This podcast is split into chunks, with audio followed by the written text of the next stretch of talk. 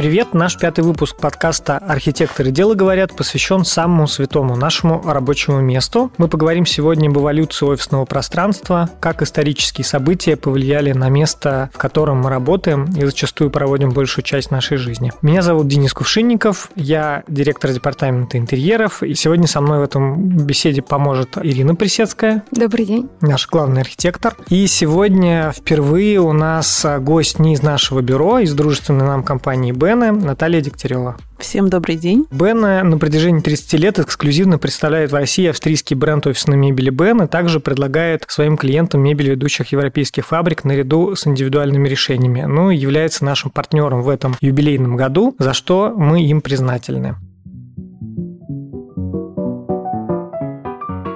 Давайте вспомним, какие были первые офисы, что они себя представляли. Ира, расскажи нам. Мне в голову приходит сразу название, как ни странно, галерея Уфицы. Это вообще-то 16 век, и это слово Уфицы, оно всем знакомо, оно напоминает слово офис. Это действительно были офисы Тосканского герцогства, и Уфицы — это были судебные офисы, и Уфичи — это административные здания. И, собственно, палац Векио на площади Флоренции — это был офис тосканского герцога Казима Медичи. У него там был кабинет, который назывался Студиола. Ну, то есть это один из первых примеров таких, наверное, офисов, куда люди ходили на службу каждый день. Кто вот. мог подумать, а известно, и... как выглядел там офис и что он из себя представлял, вот так, чтобы понятно было ну, простому ну, это слушателю? было скорее похоже на библиотеки. Может быть, если мы копнем еще глубже, это может быть библиотеки монастырей, где монахи еще в средние века занимались переписыванием книг, изучением различных наук. И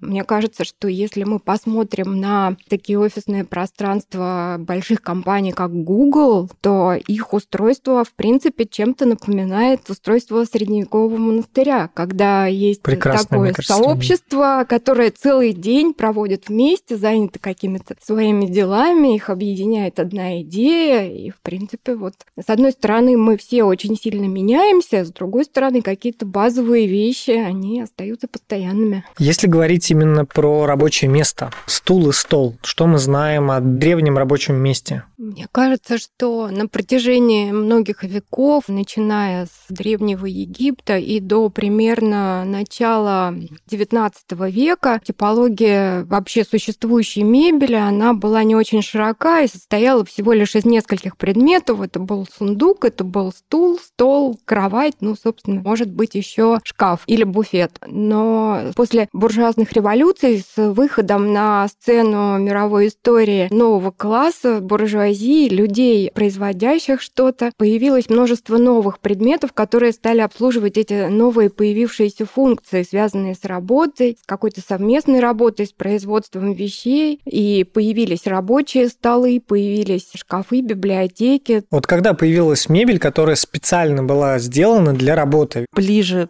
к середине 20 века, поскольку тогда стали более-менее подниматься вопросы эргономики пространства, и, соответственно, начали пытаться как-то смотреть не только на производительность человека, но и на то, что к этой производительности ведет. То есть, что место должно быть комфортным, чтобы человеку было удобно сидеть. Но, опять-таки, говоря о первых каких-то вариациях на тему рабочего кресла, то они относятся, опять же, к 18 где-то веку. Некоторые приписывают лавры появления первого так называемого рабочего кресла Томасу Джефферсону, который тогда еще только собирался стать президентом Америки. Он сделал некую конструкцию, вращающийся стул, который он повсюду за собой возил, и который потом там даже перешел в какой-то музей или куда-то. То есть он с ним был, он как куркуль возил его везде за собой. Иностранец с табуреткой. Э, да. Будущий президент Америки. Так. Да, другие источники приписывают появление первого офисного кресла Чарльзу Дарвину, поскольку ему было неудобно перемещаться да, в своем кабинете на вот этих четырех ножках, и он к ним приделал колесики. То есть вот э, здесь такая иная вариация на эту тему. Попытки были,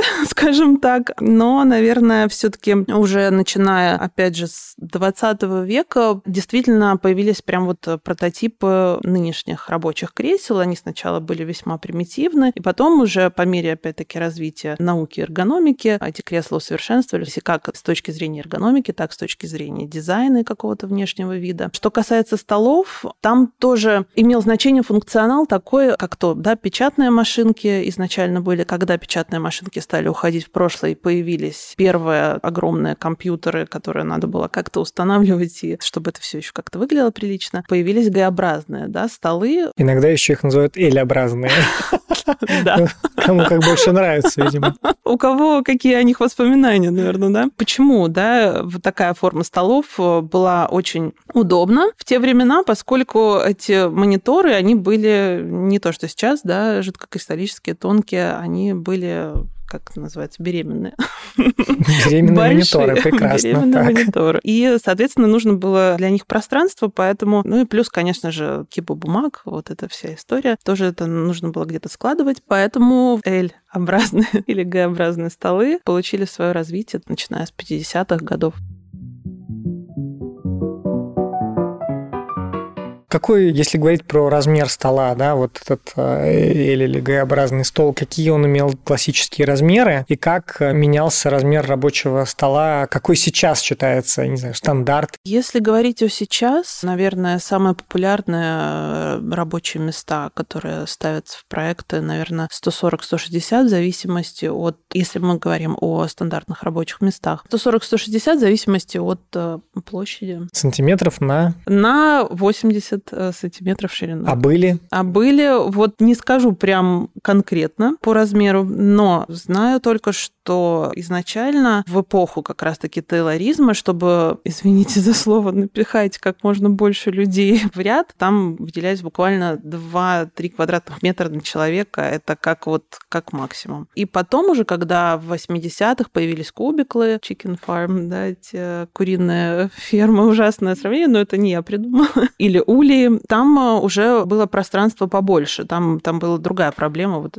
развивающейся клаустрофобии. То есть получается, что когда мы размещали вот этот большой беременный монитор, да, то размер рабочего стола мог достигать двух метров на метр восемьдесят или там метр восемьдесят на метр шестьдесят, и до сих пор есть офисы, в которых стоят подобные рабочие места, а сейчас, по сути, размер э, рабочего места сократился существенно больше, чем в два раза. Да, потому что сейчас, в принципе, по крайней мере, из того, что видим мы, идет тенденция к сокращению занимаемой площади нашими заказчиками. К примеру, те, кто сидел на пяти этажах, сокращаются до двух из-за гибридного режима работы. Понятно. Поэтому не нужно такое количество уже и такие площади. Мне кажется, в эволюции офисной мебели и пространства еще есть один такой план, который мы пока не упомянули. Мы сейчас говорили об эволюции функциональности функционала, да, развития техники, технологий, связанными с этим изменениями размеров рабочих пространств. Но есть еще такой очень важный социальный слой и психологический слой. Запрос общества, он был ведущим, он вызывал уже какие-то изменения в технологиях, потому что в первую очередь менялась иерархия отношений между сотрудниками. Если первые офисы это была очень строгая иерархия, руководитель это кабинет, подчиненные это уже такие не очень комфортные комфортные рабочие места, и офис всем своим видом показывал своими размерами и мебели, и качеством вот эту вот иерархию, подчеркивал, кто этот сотрудник, кто этот человек, то со временем сейчас что мы имеем, это усиление горизонтальных связей и уход в прошлое вот этой вот жесткой иерархии, такие более демократичные, свободные пространства. С этим связано то, что мы постоянно видим увеличение типологии и количества разных типов мебели, нивелирование формирования вот этой жесткой иерархии. То есть получается, что с одной стороны и руководитель, и подчиненные могут работать за одним типом рабочего места, иметь один и тот же стул да, и стол. Мы... При этом у нас появляется другая мебель да, в офисах, другого функционала. Да, и это связано именно с изменением отношений внутри общества, появлением новых сообществ, более демократичных, и развитием именно горизонтальных связей, то есть э, люди становятся более равными, на первый план больше выходят личности, личность человека и какие-то творческие моменты в работе. И работа больше связана с сотрудничеством, с коммуникацией, с обменом идеями, а не с жесткой системой подчинения и строгой иерархии. Но вот если мы посмотрим даже, например, на форму стула, она на протяжении тысячелетий не менялась. Это была такая конструкция с ровной вертикальной спинкой и с сиденьем под 90 градусов. И человек мог сидеть там только выпрямившись в струнку. Собственно, у него было очень жесткое продиктованное этикетом светским положение тела, ты не мог в нем развалиться, ты вынужден был смотреть строго в глаза собеседнику, выпрямившись на этом стуле, и никаких вольностей ты себе не мог позволить. Но то, что мы видим, происходило со стульями в 20 веке, когда изменился наклон сиденья, появились какие-то полулежачие, очень комфортные кресла, когда можно откинуться спиной, меняется угол наклона к полу, меняется, собственно, угол зрения. То есть человек уже не вынужден сидеть как на дуэли напротив собеседника и смотреть прямо в глаза. У него появляется свобода движения, и таким образом просто мебель, она становится тем элементом, который не просто служит функции подставки под тело, она синтезирует формы и способы общения между людьми.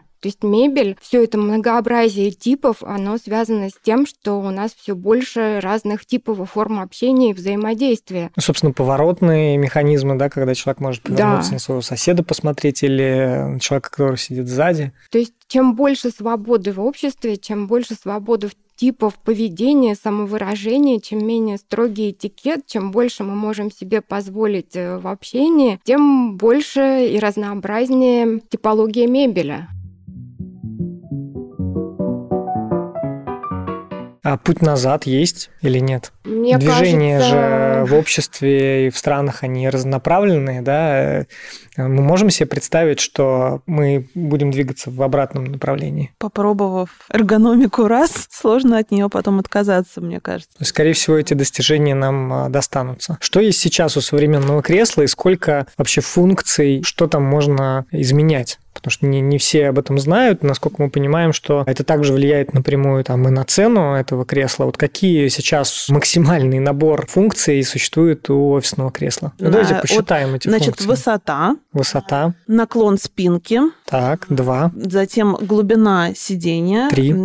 Напряжение спинки, опять-таки, в зависимости от твоего веса. Четыре. А затем идут подлокотники. Подлокотники у нас могут двигаться по высоте, по ширине и в разные стороны. Как...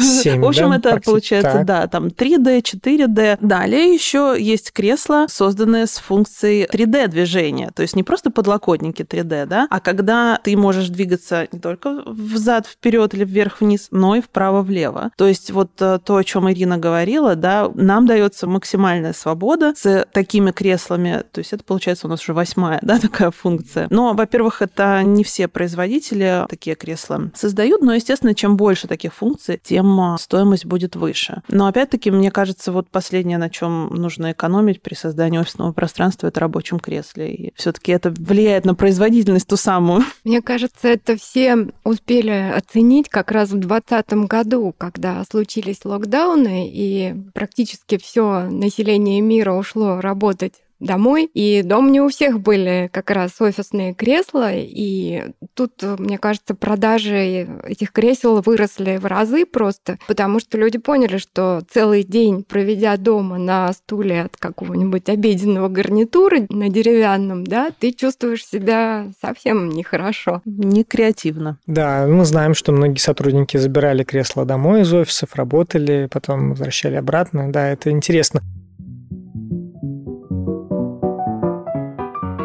Ну вот сейчас попробую поспорить. Существует с точки зрения эргономики история, что очень, например, полезно работать на как это называется, гимнастический шар, например, да, зачем вот эти все миллион механизмов, давайте купим надувной шар, и все будем на нем работать. Тут мне вспомнился фильм, я смотрела в полете, не помню, как он назывался, но там как раз показывалось офисное пространство, и вот их сотрудников обязали, что все, сегодня мы выкидываем ваше рабочее кресло и ставим на их место фитболы. И там достаточно такая была возрастная сотрудница, она говорит, в смысле фитбола, что это вообще как? Ну, значит, всех посадили, и вот в конце определенные обстоятельства она не выдержала, значит, она увольняется, и она берет этот фитбол кидает его в свою начальницу и говорит, и да, это не рабочее кресло. Но это, если вот так вкратце. Я не пробовала, честно сказать, работать на фитболе, поэтому затрудняюсь с ответом. Мне кажется, все таки как гимнастика, допустим, если он у тебя имеется где-то в непосредственной близости, и ты можешь в течение дня на него пересесть и, допустим, там некоторое время посидеть на нем, это будет супер разгрузка для всего твоего тела, но просидеть на нем целый день, ну, не уверена. Да, мне кажется, все-таки самое главное, и это то, к чему мы все привыкли, то, к чему нас приучила наша цивилизация, это возможность выбора. Даже один человек может сегодня хотеть сидеть на одном типе кресла, завтра на футболе, послезавтра ему понадобятся еще какие-то другие условия работы. То есть э, тут самое главное предоставить человеку свободу этого выбора, раз уж у нас уже существует такое огромное количество типовых предметов мебели, то нужно ими пользоваться так, чтобы тебе это доставляло удовольствие и, собственно, твои все творческие какие-то способности пробуждало и способствовало их проявлению.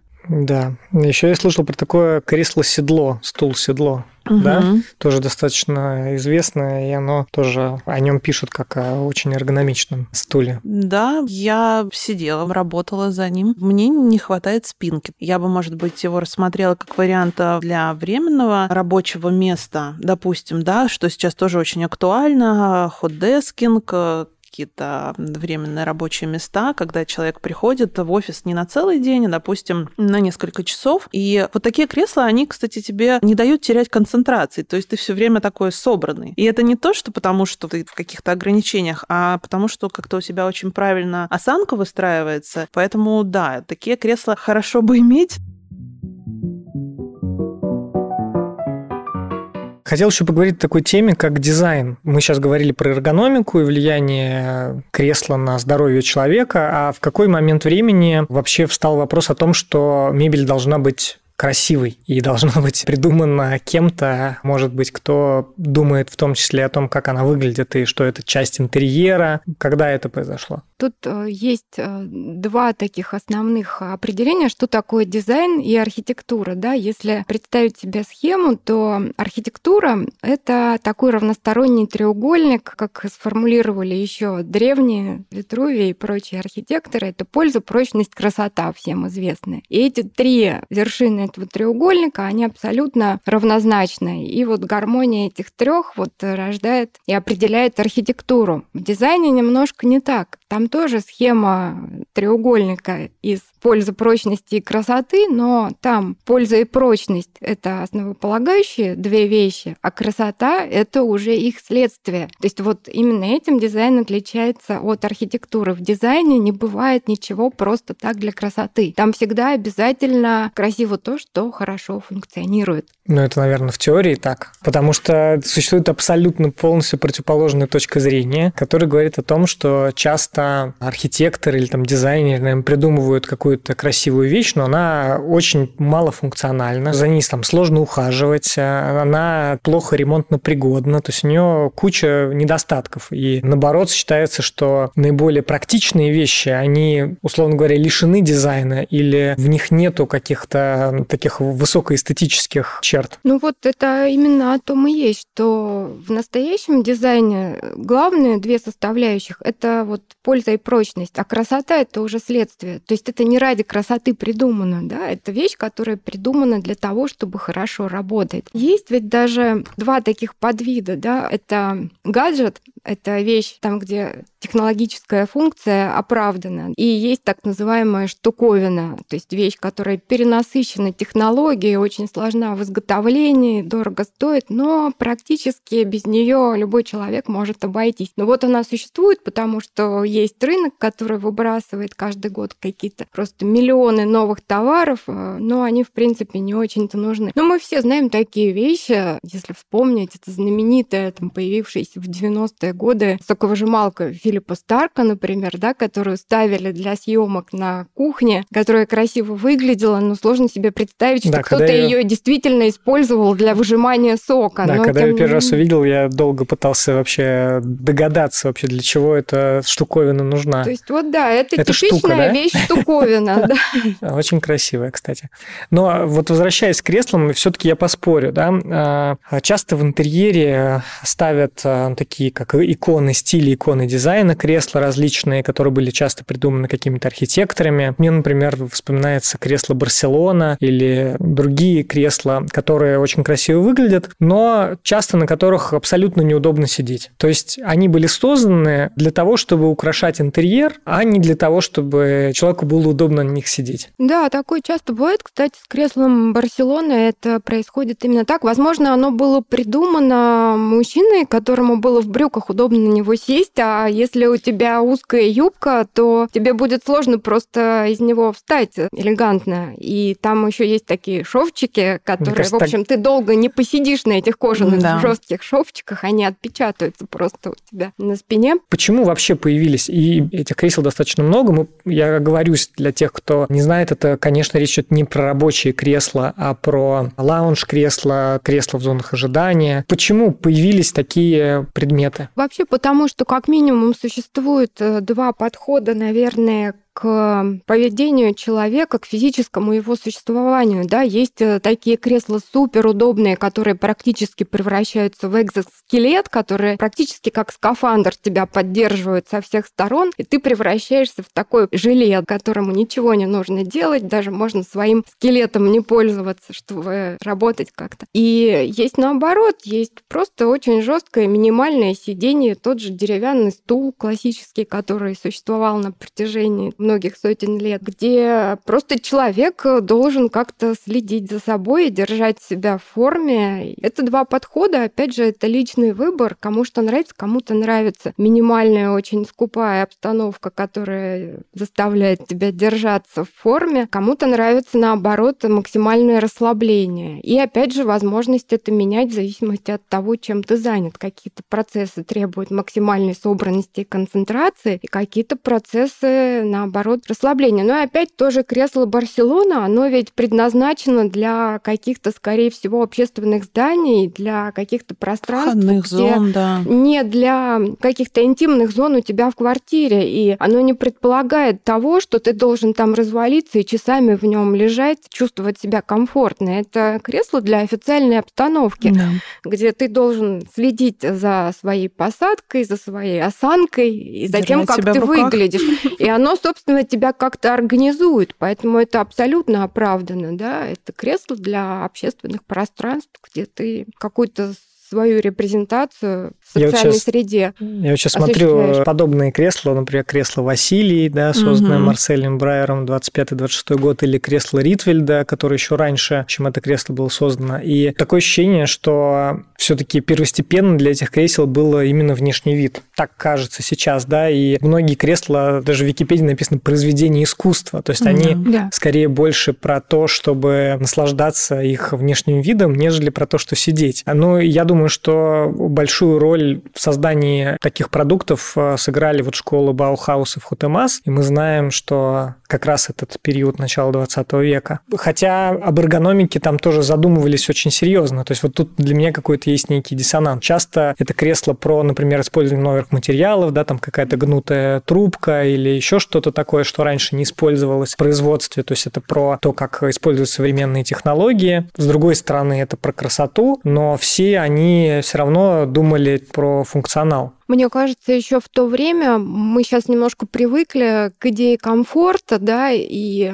тому, как мы себя прежде всего первую очередь чувствуем в нашей мебели, на нашем рабочем месте, но тогда, сто лет назад, мне кажется, что идея комфорта, она просто не существовала в обществе как приоритет. То есть человек сам ценился за то, как он функционирует, за то, как он себя проявляет, насколько он является частью общества. И о человеке как о личности, отдельной персоне, которая должна переживать постоянно счастье и комфорт, никто просто не задумывался. То есть у мебели не было такой задачи предоставить тебе комфорт, потому что эта идея просто не существовала в головах, да, то есть человек был ценен как член общества, как э, существо, приносящее пользу обществу. Как производящее единица. Да, угу. и на его собственный личный персональный комфорт просто не было такой задачи это удовлетворить. Эта идея появилась вот как раз после 68 года, мне кажется, ведь в 68 году во время этих студенческих революций знаменитых не случайно появился кубикл, появилось много новых типов мебели, потому что это самый кубикл, это выгораживание рабочего места просто перегородками, люди задумались о том, что им нужно частное персональное пространство, когда он не на виду, когда он может как-то уединиться и как-то хотя бы свой небольшой кусочек организовать по собственному своему желанию. Мне еще кажется, что художник таким образом олицетворяет данным предметам свое личное видение. И что некоторые предметы мебели, они просто созданы для того, чтобы войти в историю дизайна, как тот же Василий, как та же Барселона. Безусловно, они пользуются спросом, это очень популярные модели, но действительно там речь не о комфорте, а именно об эстетическом удовольствии, которое ты получаешь при взгляде на этот предмет.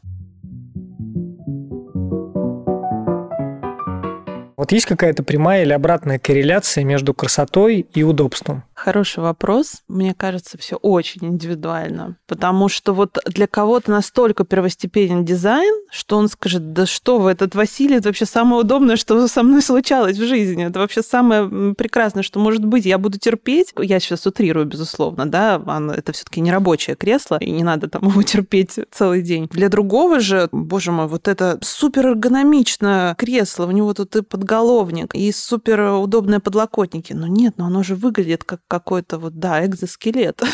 Все-таки мне кажется, все равно вот э, мебель, придуманная какими-то известными дизайнерами, ей все-таки склонны прощать какие-то неудобства, потому что у мебели как раз есть очень сильно выраженная вот эта функция социальной репрезентации, да, престижная вещь, владение этой вещью. И человек, который покупает определенное кресло, он очень хорошо понимает, что это кресло, оно в какой-то мере репрезентует его социальный уровень, его его профессию, заявляет миру о том, кто он, собственно, такой. То есть, что кресло как дамская сумка, которая тоже ну, должна ну, даже, я бы что-то сказала, что продемонстрировать степени, об ее да, владелице. Абсолютно. И с появлением Инстаграма мы все это видим. Если говорить про офис будущего и рабочее место будущего, что нас ждет? Может быть, рабочее место, наоборот, должно полностью уменьшиться и полностью отсутствовать.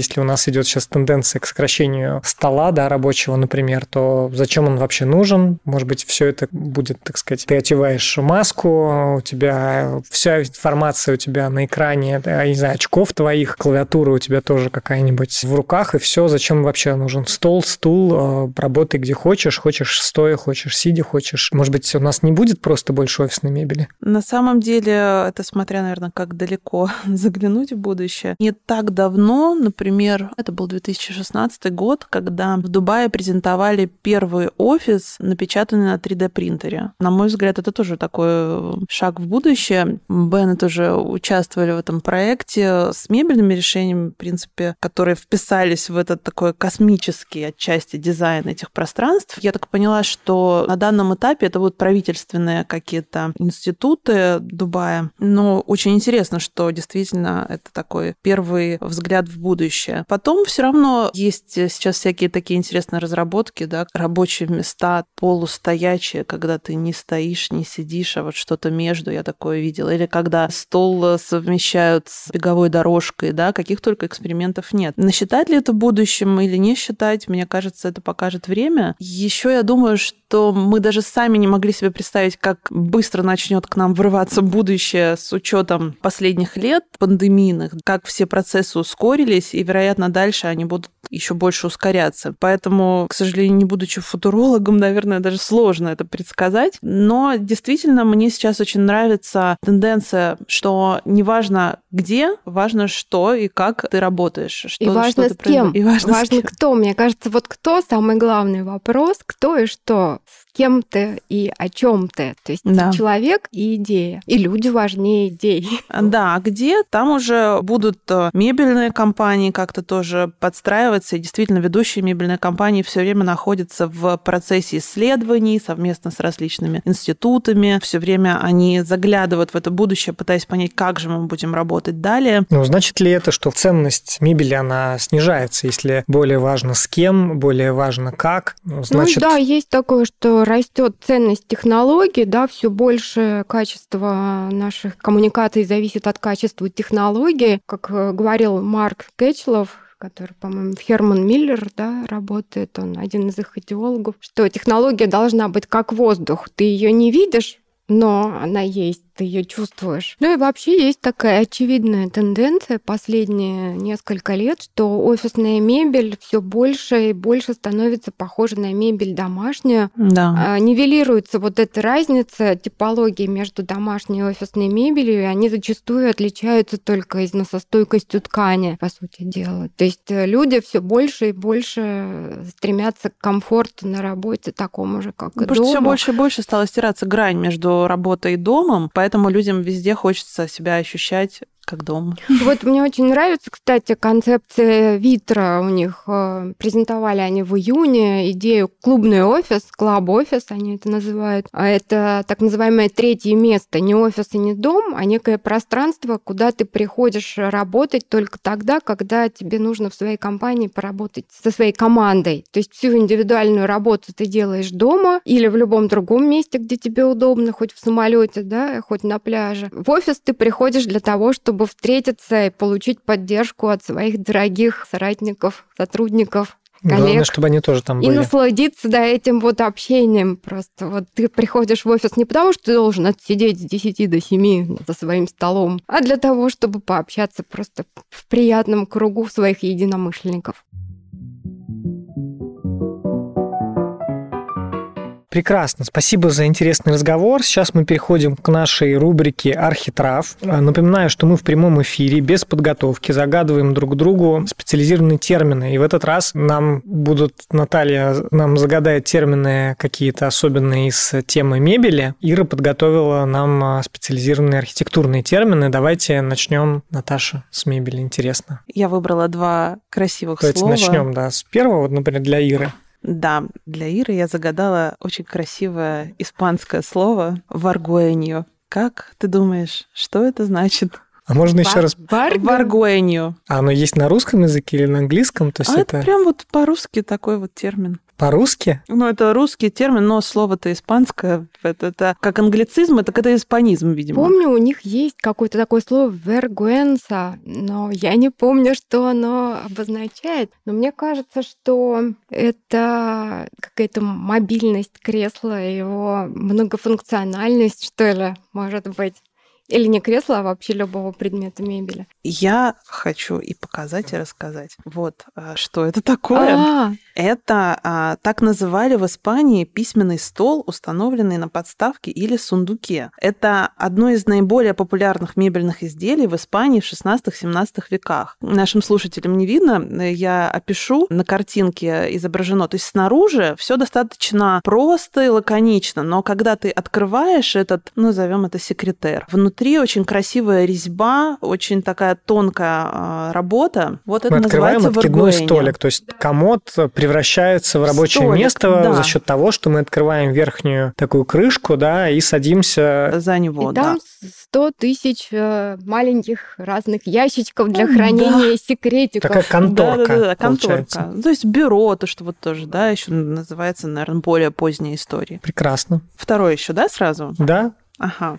Второе. Прекрасное слово «клисмос». Ну, это Крисмас, естественно. Тут какие-то ассоциации между э, клизма и И Я даже не Крисмос. знаю, не знаю, что и выбрать. Истинно посередине. Вот э, что из себя представляет клисмос. Так назывался стул в Древней Греции с характерной высокой спинкой и изогнутыми ножками. Его изготавливали из гнутой древесины с применением бронзы. И вот мы даже видим здесь на картинке, что на древних каких-то фресках, да, изображениях этот стул уже есть. Античные времена. Но выглядит очень современно. Очень современно, да. Вот Это какой век? Соглашусь. Это Древняя Греция. Практически мог бы Древние века. сниматься в фильме «12 стульев». Да, да, Выглядит что-то что абсолютно есть. так же. Так, ну хорошо, прекрасно. Значит, Клисмас у нас был, и первое слово еще раз. Первое слово было «варгуэньо». Отлично. Все могут погуглить или пояндексить, если захотят. Так, спасибо. Что нам приготовила Ира? Сейчас У меня очень простые слова, чтобы никого не мучить. Имплюзий. Что такое? Очень простое слово.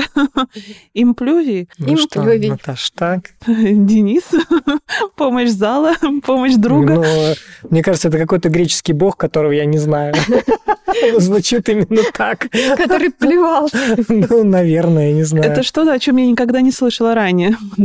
Ну что, сдаетесь? Боюсь, что да. Имплювий – это четырехугольный неглубокий бассейн во внутреннем дворике, атриуме древнеримского дома, куда истекала дождевая вода через комплювий. Комплювий – это, соответственно, такое же прямоугольное отверстие в крыше. То есть это бассейн внутреннего дворика, да, это вот прототип тех самых современных бассейнов на виллах. Дом вокруг бассейна – это комфорт, и при этом это такое sustainability, да, дождевая вода собирается и потом используется в хозяйстве. Класс. Так, прекрасно. Еще есть у нас? Еще есть Так. слово «валюта». Валюта? Архитектурный термин? Да. Ну, я только финансовый знаю, но Да. Надо подумать. Валюта? Ничего в голову не приходит, да? Я слышу, как скрипят э, твои мозги, говорю я сама себе. Нет вообще ни одной идеи. Валюта – это от латинского слова «волютаре», что значит катать, закручивать. Это завиток, спираль, архитектурный мотив в виде спиралевидного завитка с кружком, глазком в центре. Валюту все знают по ионическим капителям, да, это две такие закручивающиеся А. к низу спиральки. Но также это применялось и по изготовлению посуды, мы можем увидеть в амфорах, ручки амфор или ножки мебели и так далее. Интересную штуку про валюты нам рассказывал и показывал наш преподаватель по истории архитектуры, собственно, как они появились. Он брал два коврика для йоги и начинал их скручивать, Мгм. клал один на другой и начинал их закручивать с концов. И получалась вот та самая форма ионической капители, когда один коврик внизу немножко провисает, бока закручиваются. И он говорил, что вы понимаете, вот эта каменная декоративная форма, которую вы видите, это изначально была просто прокладка из мягкого материала между стволом колонны и балкой. И, возможно, первые варианты были из войлока, и вот это вот висело, так заворачивалось концами внутрь, а потом это уже стало такой чисто декоративной, условной формой, которую стали высекать из мрамора. И еще есть версия, что первоначально, возможно, это был просто какой-то мягкий слой дерева или коры, который вот клали прокладкой между столбом колонны и балкой, и он со временем от влаги начинал закручиваться к низу, и так родилась вот эта форма свернутых, завернутых слоев этого мягкого материала. Вот это да. Очень интересно. Мы все обогатились новой валютой. Да, новой валютой. Спасибо большое. Спасибо. Спасибо, спасибо вам за приглашение.